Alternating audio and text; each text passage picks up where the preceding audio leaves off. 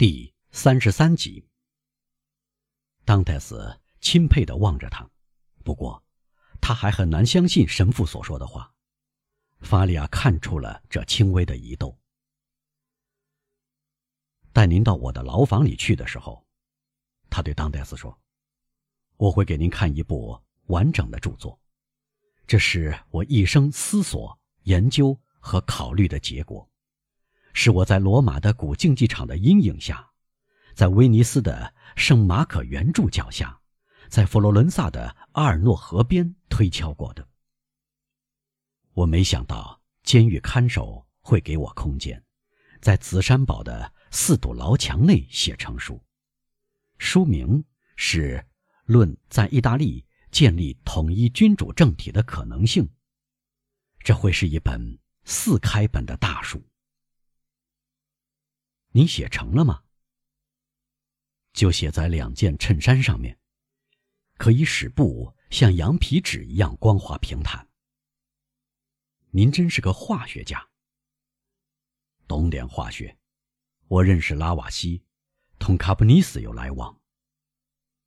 可是写这样一部著作，您需要做历史研究。您有许多书吗？在罗马的书房里。我有将近五千册书，由于反复阅读，我发现，只要有一百五十本精选过的著作，如果不能说具备了人类知识的完整概况，至少具备了一切有用的材料。我花了我生命中的三年时间，反复阅读这一百五十本书，直至我差不多背得出来。这时我被捕了，在监狱里。我只要略微回忆一下，便能完全回想起来。因此，我可以给您背诵修昔底德、色诺芬、普鲁塔克、提图斯、里维乌斯、塔西佗、斯特拉达、约南戴斯、但丁、蒙田、莎士比亚、斯宾诺莎、马基雅维利和博须埃的作品。我只向您举出最重要的作家。您懂好几种语言喽？我会讲五种话的语言：德语、法语、意大利语、英语和西班牙语。我倚仗古希腊语，也懂得现代希腊语。不过这种语言我说的不好，我眼下正在研究它。您在研究现代希腊语？当戴斯问。是的，我把我所知道的词编成了一本词典，把这些词编排起来。组合起来，翻来覆去使用，使这些词足以表达我的思想。我大约知道一千个词，这时我严格的说必须掌握的词汇。尽管我相信现代希腊语词典中有十万个词，不过我做不到雄辩滔滔，但我能让人完全理解我的意思，这对我来说就够了。埃德蒙。越来越惊讶了，开始感到这个怪人具有异乎寻常的才能。他想找到这个人的一点缺陷，便又说：“如果别人没有给您笔，您又怎么能写出这本巨著呢？”我自己制造了上好的笔，用的是斋日有时给我们吃的大牙血头部的软骨。如果这种材料公诸于世，大家会更喜欢这种笔。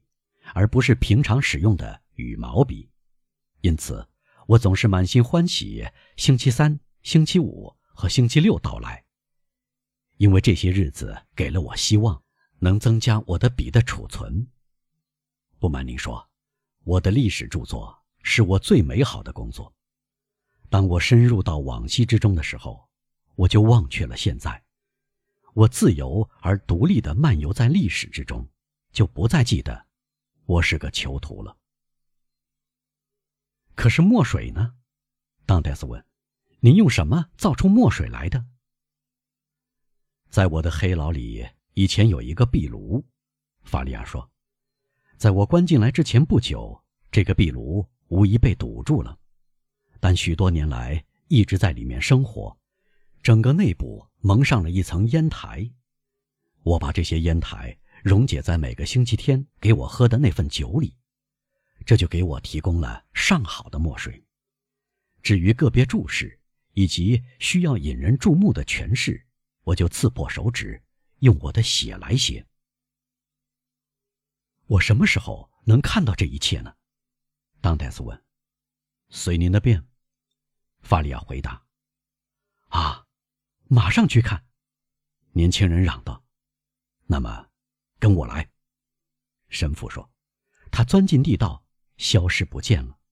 当泰斯尾随着他。神父的牢房。当泰斯弯着腰，但相当轻松的走完这条地道，来到尽头，地道通向神父的牢房，进口处缩小了，露出的空间仅够一个人爬过去。神父的牢房铺着石板。他在最幽暗的角落里掀起一块石板，开始这艰巨的工程。当泰斯已经看到这件工程的结果了。年轻人一进来便站直身子，极其仔细地审视这个牢房。乍一看，这间牢房没有什么特殊的地方。好，神父说：“现在只是十二点一刻，我们还有好几个小时呢。”当戴斯环顾四周。寻找着神父靠什么中如此准确的看到时间？您看看从我的窗户射进来的这缕阳光。神父说：“再看看我刻在墙上的线条。这些线条与地球双重的运动以及地球绕太阳运行的椭圆形轨道相一致。我比有一只表更准确的知道终点，因为表会走不准。”而太阳和地球永远不会出差错。当戴斯根本不懂这些解释，他看到太阳从群山背后升起，沉入地中海，便一直以为是太阳而不是地球在运行。他居住其中却觉察不到的地球的双重运动，在他看来几乎是不可能有的事。在对方的每一句话中，他看到了科学的奥秘，这些奥秘。就像他几乎在孩提时代的一次远航中访问过的古扎拉特和戈尔贡德的金矿和钻石矿一样，值得挖掘。啊，他对神父说：“我心急火燎，要看看您的宝贝。”神父走向壁炉，用一直拿在手里的凿子撬起以前用作炉床的那块石头，里面隐藏着一个相当深的空洞。他刚才对当代斯提到的各种东西，就藏在这个空洞里。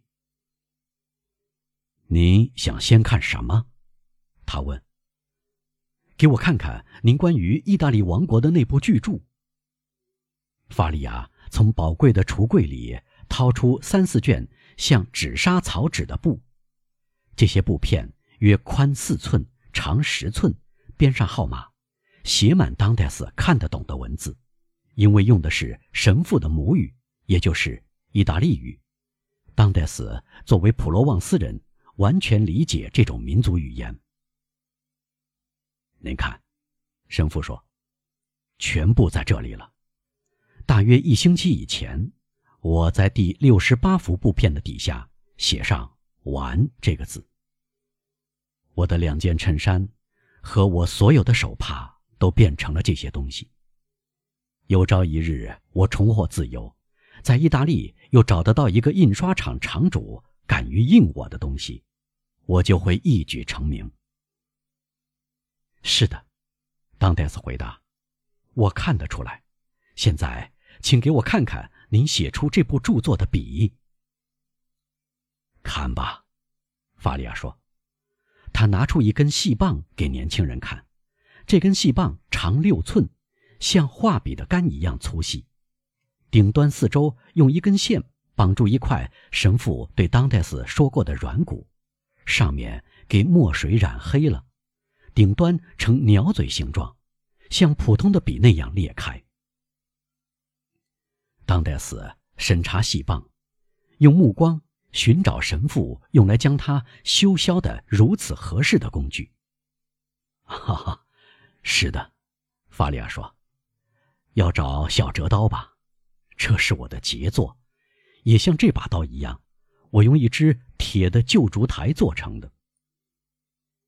这把小刀锋利的像一把剃刀，至于另外那把刀，它的优点是可以兼做刀和匕首。当代斯仔细看这些不同的器具，就像他以前有时在马赛的古玩店里细看远洋航船船长从南大西洋带回来的野蛮人制作的工具一样。至于墨水，法利亚说。您知道我是怎样制造的？